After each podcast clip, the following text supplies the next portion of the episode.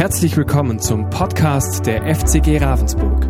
Schön, dass du zu dieser Predigt eingeschaltet hast. Wir wünschen dir in den kommenden Minuten spannende Erkenntnisse und eine gute Zeit mit Gott.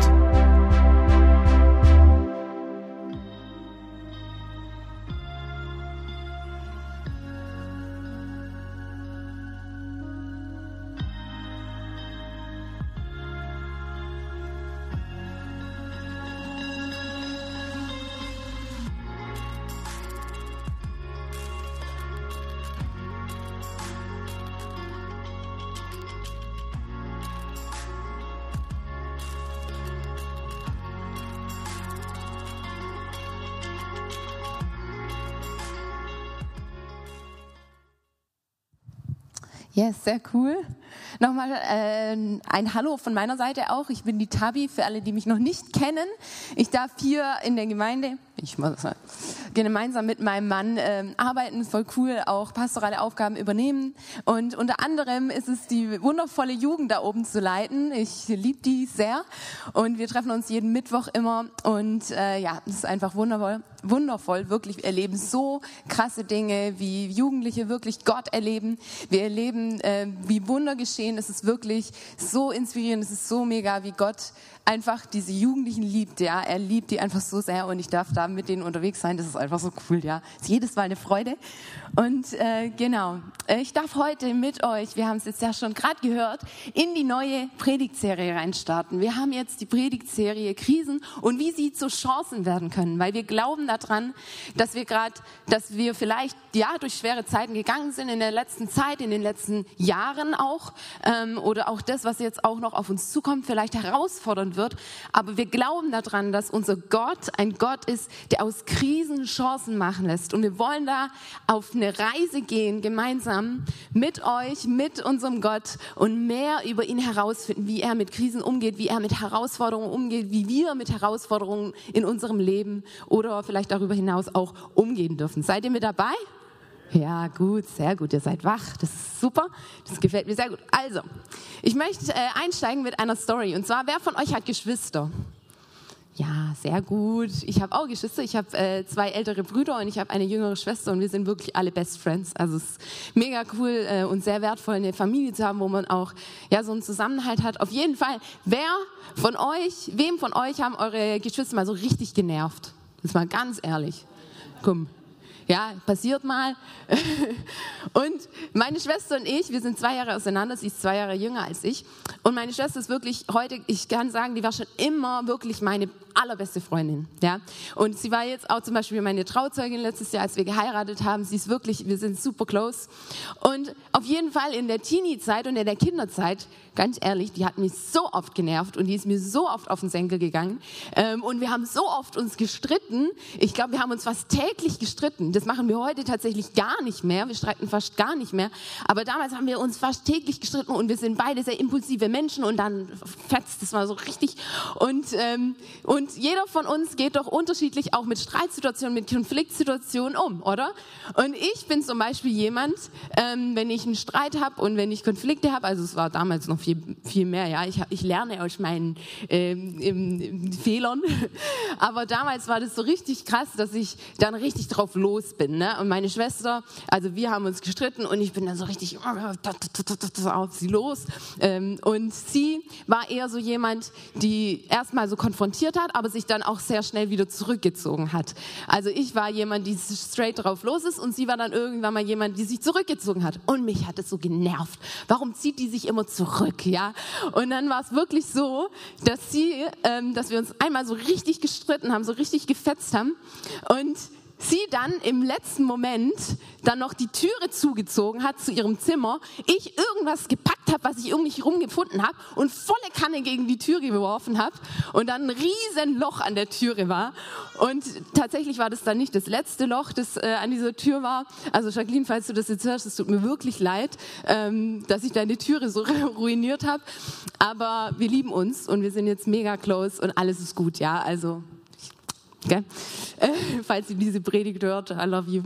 Ähm, genau. Aber es ist es so, in Konfliktsituationen, in Krisensituationen gehen wir alle unterschiedlich damit um. Und manche Krisensituationen sind vielleicht große Krisensituationen, sind vielleicht echt äh, Situationen, wo wir denken, wie werde ich das jemals schaffen? Ja, es gibt Beziehungskrisen, es gibt ähm, vielleicht auch ja jetzt was weltweit abgeht, einfach Krisen, die die die gerade präsent sind. Es gibt ja innere Krisen, auch seelische Krisen, wo wir durch Sachen durchgehen. Es gibt so viele unterschiedliche Krisen und für manche ist vielleicht deine Krise gar nicht so groß, aber für dich selbst ist sie groß, ja? Und manche Krisen gehen vielleicht kürzer und manche Krisen gehen länger, aber ich glaube, wir kennen das alle, dass wir irgendwann mal in unserem Leben konfrontiert sind mit einer Herausforderung, mit einer Krise, mit etwas, das uns wirklich challenged, ja? Und ähm, also wir kennen das alle und wir gehen alle unterschiedlich damit um. Und ich habe euch heute was mitgebracht. Das ist keine Werbung, ja, ich muss das dazu sagen. Das muss man heute immer dazu sagen. Zwar ist diese Schuhwerbe, also ist das Schuh wirklich ein cooler Schuh, wer, wer das kennt, aber es ist wirklich keine Werbung, ja, wirklich. Auf jeden Fall habe ich diesen, diesen Karton mal mitgebracht. Und es ist doch so, dieser Karton, der repräsentiert mal jetzt unser Leben, ja. Und es ist doch so, dass wir in unserem Leben immer wieder Dinge erleben und die in dann in unsere Box reinpacken. Das bedeutet, ähm, keine Ahnung, ich, ich packe in diese Box meine Familie rein. Ich packe in diese Box meinen Job rein. Ich packe in diese Box meine Freunde rein. Ich packe in diese Box Erlebnisse rein, die ich ähm, im Laufe meines Lebens erlebt haben durfte. Ich packe alles Mögliche in diese Box rein, Dinge, die ich liebe und äh, die wundervoll sind in meinem Leben, vielleicht aber auch Herausforderungen. Aber ich packe diese Box voll und irgendwann mal schließe ich sie zu. Das ist jetzt mein Leben das bin ich, ja, und ähm, das prägt mich, ja. Und wenn dann so eine Krise plötzlich vor unserer Türe steht, wenn diese Krise plötzlich kommt, dann passiert etwas, und zwar diese Box öffnet sich wieder. Und ich stelle sie jetzt einfach mal hier unten hin.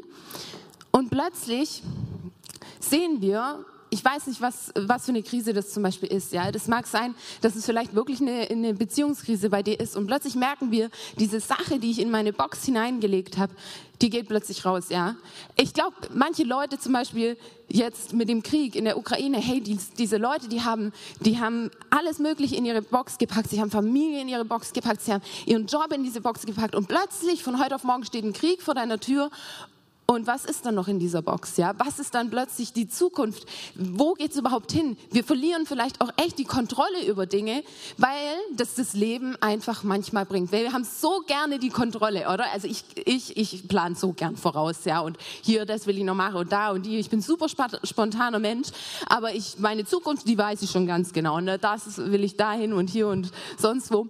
Und wenn dann plötzlich eine Krise kommt, wenn dann plötzlich eine Situation kommt, mit der wir nicht gerechnet haben plötzlich ist diese Box leer. Plötzlich sind diese Pläne oder diese, diese Dinge, die ich mir vielleicht vorgenommen habe, sind weg.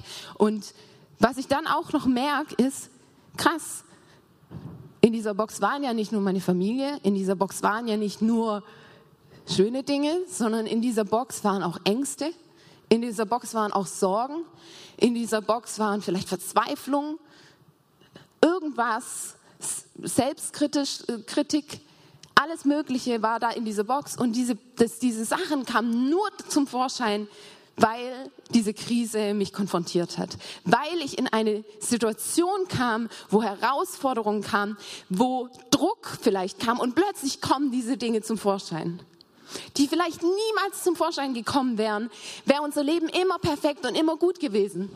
Und diese Dinge waren auch meistens, sind die schon bereits in dieser Box. Wir denken immer, die kommen dann erst zum Vorschein. Meistens sind diese Dinge schon da, sie waren schon immer da, aber sie kommen erst dann zum Vorschein, wenn man durch eine Krise oder eine Herausforderung geht. Und das ist der Punkt, wo wir sagen können, also entweder renne ich jetzt davon davor davon oder ich nehme das und ich lasse daraus eine Chance werden. Ich nehme diese Dinge und ich arbeite an diesen Dingen. Ich arbeite daran, an meiner Angst. Ich arbeite an meinem Selbstkritischsein. Ich arbeite an diesen Dingen. Ich lasse diese Sorgen und diese Krisen zu einer Chance werden. Ja? Und dann ist diese Box leer.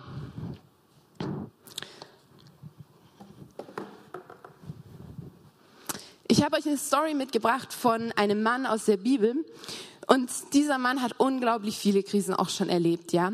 Ihr kennt ihn wahrscheinlich, ein paar von euch kennen ihn vielleicht schon, ein paar vielleicht auch nicht. Ich erzähle euch es einfach mal. Und zwar geht es um Josef. Josef hat unglaublich viele, äh, unglaublich viele Krisen erlebt. Aber Josef war ein Mann, der ist aufgewachsen in einer Familie mit einem Vater, der ihn unglaublich geliebt hat. Josef, also sein Vater, hat ihn unglaublich geliebt und er hat ihn sogar so sehr geliebt, dass seine Brüder wirklich neidisch auf ihn waren und wirklich eifersüchtig auf ihn wurden. Und er hat ein mega Gewand bekommen und ist, ja, er, er hat einfach, er war ein bisschen privilegiert, auch seinem Vater gegenüber. Und seine Geschwister, mit denen er aufgewachsen ist, vor allem seine Brüder, die waren einfach mega neidisch und die waren eifersüchtig auf Josef. Und eines Tages war es dann so weit, dass als sie dann ähm, Schafe hüten waren, Josef ihnen nachgelaufen ist und sie gesagt haben, komm, wir bringen Josef um. Also da muss schon ein Hass da gewesen sein, wenn man sagt, ich bringe meinen eigenen Bruder um, ja. Also es war nicht nur Eifersucht, es war, da kam richtiger Hass auf. Und auf jeden Fall sehen sie ihn dann von weitem schon herlaufen und sie sagen, komm, komm, wir müssen uns irgendwas überlegen, das nervt uns einfach nur noch mit dem Josef, wir müssen uns irgendwas überlegen. Und dann sagen sie, okay, wir bringen ihn nicht um, aber wir, wir sperren ihn ein und, und dann mal gucken, was dann passiert. Ne? Vielleicht verdurstet er und so weiter. Und dann auf jeden Fall sperren sie ihn weg, sie sperren ihn ein und nicht nur das, sie irgendwann mal sagen sie, hey, guck mal, da kommen ja Händler, wir verkaufen ihn. Und ihr müsst wissen, Josef war ein Mann, der vorher unglaublich viele Träume hat, hatte. Unglaublich viele Träume auch von Gott bekommen hat. Ja, in der Zeit, das muss man sich mal geben, das ist, Josef war schon auch ein mutiger Mann, ja. Äh, in der Zeit, wo seine Brüder wirklich eifersüchtig und neidisch auf ihn waren, hatte er Träume, dass er irgendwann mal über seinen Brüdern stehen wird, ja. Und was macht Josef? Ja klar, wem erzähle ich's? Meinen Brüdern, gell? Super. Da freuen sie sich ja, ja, sind wahrscheinlich super begeistert. Yes, äh, was, was, was ist eigentlich mit Josef los? Jetzt ist er auch noch arrogant geworden. Auf jeden Fall hat er, hat er, hat er unglaublich viele Träume von Gott bekommen, dass er irgendwann eine Position bekommen wird, dass er, dass Gott wirklich Pläne mit seinem Leben hat. Und jetzt stellt euch vor, wie es Josef gegangen sein muss, als er da gefangen war, als er da verkauft wurde. Ich glaube nicht, dass Josef dann gedacht hat, wuhu, das ist der richtige Weg zu zu dem, wie Gott mir, mich sein Leben vorgestellt hat. Oh ja, ich weiß genau, jetzt geht es in die richtige Richtung. Ich glaube, dass Josef vor seiner Box stand und dachte, wo sind jetzt all die Pläne, wo sind jetzt all die Träume? Und vielleicht kamen da auch in seiner Box Ängste und Verzweiflung zum Vorschein, wo er plötzlich gemerkt hat, boah, krass, was ist jetzt eigentlich hier los? Wo geht's hier eigentlich hin? Ja? Und auf jeden Fall geht es dann weiter. Josef wird verkauft und Josef wird an jemanden verkauft äh, namens Potiphar. Und Potiphar hatte einen großen Rang auch ähm, dort und ähm, und er mochte Josef, ja. Und er hat immer, Josef immer, ist immer mehr der Karriereleiter hochgestiegen. Und dann könnte man eigentlich meinen, jetzt geht's aufwärts. Jetzt kommt Josef zu dieser Position, die Gott für ihn gesehen hat. Jetzt geht alles gut. Aber dann, was passiert? Potiphas Frau findet Josef mega hot, darf man das so sagen, mega attraktiv und denkt sich so, ja Mann, den hole ich mir. Und dann macht sie sich an ihn ran, sie, sie versucht ihn zu verführen und Josef, er bleibt stark. Er sagt, nein, ich bleibe meinem Gott treu und ich bleibe meinem Herrn treu. Ich mache das nicht. Und es steht wirklich dran, dass, dass diese Frau das mehrere Tage versucht. Die ist wirklich penetrant. Die will Josef wirklich sehr gerne haben, ja. Und Josef sagt jedes Mal nein, nein, ich mache das nicht, nein, ich mache das nicht. Bis zu dem Tag, wo niemand im Haus war und dann äh, Potiphas Frau denkt, yes, heute ist der Tag, ich schaff's heute. Und den Josef am Gewand packt und Josef rennt weg und der, das Gewand bleibt in ihrer Hand. Ähm, und dann sagt sie, so, dem gebe ich es zurück, ja das kann doch nicht sein, dass er mich ablehnt. Und plötzlich erzählt sie jedem, Josef hat mich, äh, ne, er hat mich vergewaltigt, Josef, äh, der, der hat mich genötigt, mit ihm zu schlafen und so weiter und so fort. Und was macht der Herr? Natürlich, der Potiphar, natürlich glaubt er seiner Frau und er bringt Josef ins Gefängnis. Er lässt ihn ins Gefängnis bringen. So, jetzt steht Josef schon wieder da. Hä? Ich dachte doch, jetzt geht's in die richtige Richtung. Ich dachte, Gott, das war der Plan, den du für mich hattest. Und plötzlich ist schon wieder eine Krise, ist schon wieder eine Herausforderung. Ich bin jetzt im Gefängnis. Was, was mache ich hier? Ich verstehe das nicht, Gott. Ich verstehe das nicht. Und Josef, ich glaube, Josef hatte allen Grund oder hätte allen Grund gehabt zu sagen, Gott, weißt du was, ich schmeiß das Handtuch, mach doch einfach, was du willst, ich will nicht mehr, lass mich doch einfach in Ruhe. Aber Josef tat es nicht. Was Josef tat, ist unglaublich. Und zwar sagt er, okay Gott, hier ist meine Box, hier ist mein Leben. Ich weiß nicht, was du vorhast, aber füll es. Füll es. Er sagt, er geht niemals von Gottes Seite weg. Er bleibt ihm immer treu. Er bleibt immer an seiner Seite und Gott stellt sich immer zu Josef. Egal durch welche Herausforderungen er gegangen ist, egal durch welche Krisen er gegangen ist, er stellt sich immer zu Josef und erfüllt sein Leben und erfüllt seine leere Box. Gott befreit Josef. Vielleicht anders, wie Josef sich das vorgestellt hat, aber er befreit ihn. Ja? Und ich weiß nicht, wie es euch geht, aber wenn wir die Geschichte hören von Jesus, Jesus, ihr müsst euch überlegen, also ihr müsst euch wirklich vorstellen, Jesus war für, für seine Jünger wirklich der Messias damals, ja. Er hat, er hat, sie haben jahrelang und Hunderte und Tausende und was auch immer, haben sie jahrelang auf ihren Messias gewartet und dann kommt Jesus und sagt, ich bin euer Retter, ich bin euer Retter und ich errette euch. Und dann sehen sie plötzlich, wie ihr Retter, der zu ihnen sagt, hey, ich, ich, ich bin der Messias, ich bin der Sohn Gottes, wie dieser Sohn Gottes plötzlich vor ihren Augen am Kreuz hängt und vor ihren Augen stirbt. Wie muss es denen gegangen sein? Wie muss es denen gegangen sein, als sie gesehen haben, ihre ganze Hoffnung ist dahin. All das, an was sie geglaubt haben, all das, sie wussten ja noch nicht, was danach passiert. Sie sahen nur, dass er stirbt. Und sie sahen, dass er ins Grab gebracht wurde. Und ich glaube, dass, dass plötzlich all die Hoffnung, die sie da reingelegt haben, dass sie wirklich gedacht haben, okay, Gott, was soll das jetzt? War das jetzt doch nicht der Messias? Vielleicht kamen Zweifel, vielleicht kamen Ängste, all das. Aber das ist da, wo Jesus, wo Gott einfach unglaublich ist. Und zwar dürfen wir sehen, wie diese Jünger wirklich das Evangelium sehen durften, wie sie wirklich sehen durften, dass Jesus für sie am Kreuz gestorben ist, aber nicht nur dabei geblieben ist, sondern er ist auferstanden, ja? Amen. Er ist wirklich, wirklich auferstanden. Und genau dasselbe ist auch für dich, ja? Er ist auch für dich wieder auferstanden. Egal durch welche Krise du gerade gehst, egal durch welche Herausforderungen du gehst, egal was gerade in deinem Leben abgeht oder nicht. Sind es innere Dinge, sind es äußere Dinge? Machen dir die Sachen, die in der Welt gerade passieren, Angst? Gott möchte deine Krise zu einer Chance machen. Er möchte deine Krise nutzen. Er möchte deine Krise nutzen. Und ich möchte mit euch reingehen in die Bibelstelle, und zwar steht die in Römer 8, Vers 27 bis 30. Und ich lese einfach mal vor. Und Gott, der alles durchforscht, was im Herzen des Menschen vorgeht, weiß, was der Geist mit seinem Flehen und Seufzen sagen will. Denn der Geist tritt für die, die zu Gott gehören, so ein, wie es vor Gott richtig ist. Eines aber wissen wir. Alles trägt zum Besten derer bei, die Gott lieben. Sie sind ja in Übereinstimmung mit seinem Plan berufen. Schon vor aller Zeit hat Gott die Entscheidung getroffen, dass sie ihm gehören sollen. Darum hat er auch von Anfang an vorgesehen, dass ihr ganzes Wesen so umgestaltet, umgestaltet wird, dass sie seinem Sohn gleich sind. Er ist das Bild, dem sie ähnlicher werden sollen. Denn er soll, das, er soll der Erstgeborene unter vielen Brüdern sein. Und weil Gott sie für dieses Ziel bestimmt hat, hat er sie auch berufen. Und weil er sie berufen hat, hat er sie auch für gerecht erklärt.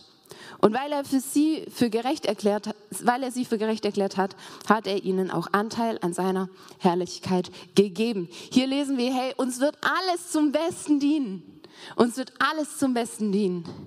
Aber dieser Kontext sagt auch, dass wir Jesus in Krisen immer ähnlicher werden sollen. Wie nutzen wir unsere Krisen? Rennen wir davor weg oder sagen wir, Gott, hier ist meine Box, füll du meine Box. Ich will dir ähnlicher werden. Ich will dir ähnlicher werden. Ich will mehr so werden wie du. Nutzen wir das, dass in Krisensituationen Dinge zum Vorschein kommen, die vielleicht in keiner anderen Situation zum Vorschein kommen würden. Und sagen wir, okay Gott, hier ist meine Angst. Okay Gott, hier sind meine Zweifel. Ich habe sie und ich möchte sie dir geben. Hier ist mein Neid, hier ist meine Eifersucht. Hier ist all das, was mich zurückhält, dir immer ähnlicher zu werden. Bitte nimm sie und, und, und füll mich neu mit deinem Geist. Krisen, also das Ziel von Krisen soll immer sein, dass wir Jesus ähnlicher werden. Und ich möchte auch noch mit in eine andere Bibelstelle hineinnehmen, und zwar ist es in 2. Korinther 4, 16 bis 18. Und da lesen wir, das sind also die Gründe, weshalb wir uns nicht entmutigen lassen. Mögen auch die Kräfte äh, äußerer Menschen aufgerieben werden, unser innerer Mensch wird Tag für Tag erneuert. Denn die Nöte, die wir jetzt durchmachen, sind nur eine kleine Last und gehen bald vorüber. Und sie bringen uns etwas, was uns, was von unvergleichlich viel größerem Gewicht ist. Eine unvorstellbare und alles überragende Herrlichkeit, die nie vergeht. Wir richten unseren Blick nämlich nicht auf das, was wir sehen, ja, auf, auf, auf die Ängste, auf die Sorgen, auf das, was wir sehen, ja, die Probleme, sondern wir richten auf das, was jetzt noch unsichtbar ist. Denn das Sichtbare ist vergänglich, aber das Unsichtbare ist ewig. Wie können wir unsere Krisen nutzen, indem wir auf ihn schauen? Indem wir auf ihn schauen. Indem wir unsere Perspektive wechseln. Weg vom Problem hin zu unserem Jesus, der für uns am Kreuz gestorben ist und der für uns wieder auferstanden ist, der alle Sünden, alles Leid auf sich genommen hat, um mit uns durch die Krisen durchzugehen, damit wir ihm ähnlicher werden. Wir dürfen ihm ähnlicher werden. Ja, Josef, er war Gott unglaublich treu in so einer Krise. Aber ich weiß nicht, wie es euch geht. Um ganz ehrlich zu sein, es fällt uns nicht immer leicht, in, in solchen Krisen und so Herausforderungen Gott wirklich treu zu bleiben, oder? Es ist nicht immer leicht, dran zu bleiben, ermutigt zu bleiben. Ähm, ja, ich habe jetzt halt keine Angst mehr, ich habe jetzt keine Sorgen mehr. Und ich glaube, dass wir wirklich lernen dürfen, aber an diesen, äh, in diesen Krisen, diese Krisen zu Chancen werden zu lassen. Und wie können wir diese, in diesen Krisen Gott treu bleiben?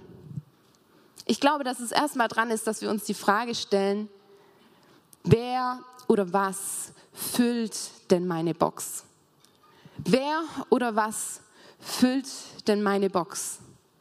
Mit was lasse ich mich füllen? Ist es der Heilige Geist? Oder sind es andere Dinge in meinem Leben, die vielleicht Angst schüren? Sind es vielleicht die ganze Zeit Nachrichten schauen, die meine Angst nur schüren? Oder ist es, dass ich meinen Fokus wirklich auf ihn richte, ja? Dann ist es wirklich die Perspektive, die Perspektive zu wechseln, ja. Also das, was ich gerade gesagt habe, hey, schaue ich auf das Problem oder schaue ich auf das Ziel? Schaue ich auf das, was Gott mit mir vorhat? Schaue ich auf das, wie Gott mich da rausholen möchte? Schaue ich auf das, das, was er aus mir heraus machen möchte, was diese Krise zur Chance machen lässt? Und ein Punkt ist auch innere Stärke. Ähm, und innere Stärke aufzubauen, bekommen wir dadurch, dass wir Dinge, die wir vielleicht auch in unserem Leben erlebt haben, Krisen, Herausforderungen, die wir vielleicht erlebt haben, noch im Nachhinein zu verarbeiten. Ja, also dass wir im Nachhinein da drauf schauen und sagen, okay Gott, ich war da verletzt, ich bin da verletzt und ich bin durch Dinge gegangen und ich bete, ich bete wirklich Gott, dass du das wirklich nimmst und dass du das verarbeitest für mich, Vater, und dass du mich füllst mit deinem Heiligen Geist. Und das Dritte, das habe ich auch schon gerade gesagt, ist, dass wir uns wirklich, wirklich füllen lassen vom Heiligen Geist. Dass wir uns wirklich füllen lassen vom Heiligen Geist. Dass wir wirklich sagen, okay Gott, hier ist meine Box, füll du diese Box. Ich weiß nicht, wie es gerade weitergeht in meinem Leben. Ich finde gerade mega viele Sachen mega herausfordernd. Und ich habe wirklich auch Angst vor der Zukunft. Ich habe Angst vor der Zukunft, ich habe Angst vor dem, was noch kommen wird. Aber ich weiß, Gott, dass du aus diesen Krisen Chancen machen kannst, dass ich in diesen Krisen dir näher kommen darf, dass ich in diesen Krisen mehr so werden darf, wie du bist. Und ich möchte dich einladen, mit mir gemeinsam aufzustehen, wenn du kannst.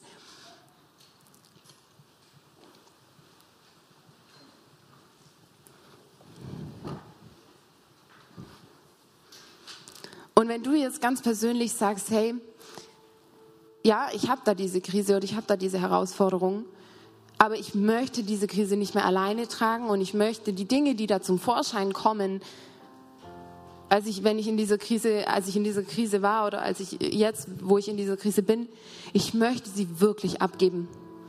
Ich möchte sie Gott wirklich hingeben. Du das bist, dann, ich möchte euch wirklich einladen, schließt doch gemeinsam alle mit, mal zusammen die Augen. Und wenn du das bist, dann streck einfach mal deine Hände vor dir aus und sag, Gott, hier bin ich. Füll meine Box. Bitte, ich brauche dich. Ich, ich brauche dich in dieser Situation. Füll du meine Box. Lass meine Krisen zu Chancen werden. Lass meine Krisen zu Chancen werden. Ich möchte dir ähnlicher werden. Und wenn du heute hier bist und du kennst diesen Jesus vielleicht noch überhaupt nicht, von dem ich gerade gesprochen habe, du weißt nicht, dass er für dich am Kreuz gestorben ist, du weißt nicht, dass er für dich wieder auferstanden ist, du weißt nicht, dass er alle Sünden für dich getragen hat. Und du sagst aber, hey, aber ich möchte diesen Weg gehen, ich möchte meine Box diesem Gott geben, ich möchte mein Leben diesem Gott in die Hand legen. Dann darfst du jetzt auch deine Hände nach vorne ausstrecken und sagen, hier bin ich Gott. Hier bin ich. Füll du meine Box. Füll du mein Leben. Füll du mein Herz, Heiliger Geist. Lass mich dir ähnlicher werden.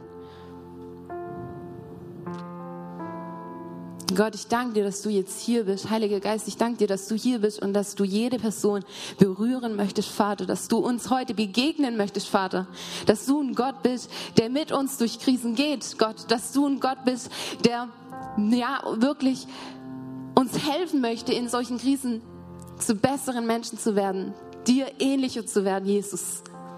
Dass du uns helfen möchtest, dass wir unseren Blick auf dich richten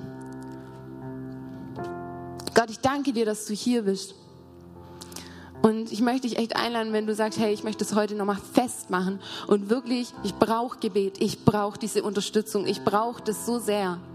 Dann werden wir hier gleich vorne stehen. Das heißt, wenn du irgendwie, keine Ahnung, ähm, im Leitungskreis bist oder mal im Leitungskreis warst ähm, oder eine Connect-Gruppe leitest, dann komm doch nach vorne und dann beten wir wirklich für, für die, die es heute brauchen. Ja? Wir werden jetzt noch in eine Zeit gehen von Lobpreis und wenn du Gebet brauchst, dann komm nach vorne. Wir wollen für dich beten. Wir wollen für dich da sein. Wir sind eine Familie hier. Das ist Gottes Familie.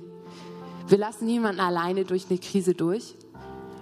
Wir beten füreinander. Ich finde es so stark, ja, mit, mit Christoph, das ist auch für uns als, äh, als Gemeinde und auch für uns persönlich vielleicht auch eine Herausforderung. Aber ich finde es so stark zu sehen, wie viele von uns wirklich sonntagsabends da sind und für ihn beten und für ihn einstehen. Wir brauchen das.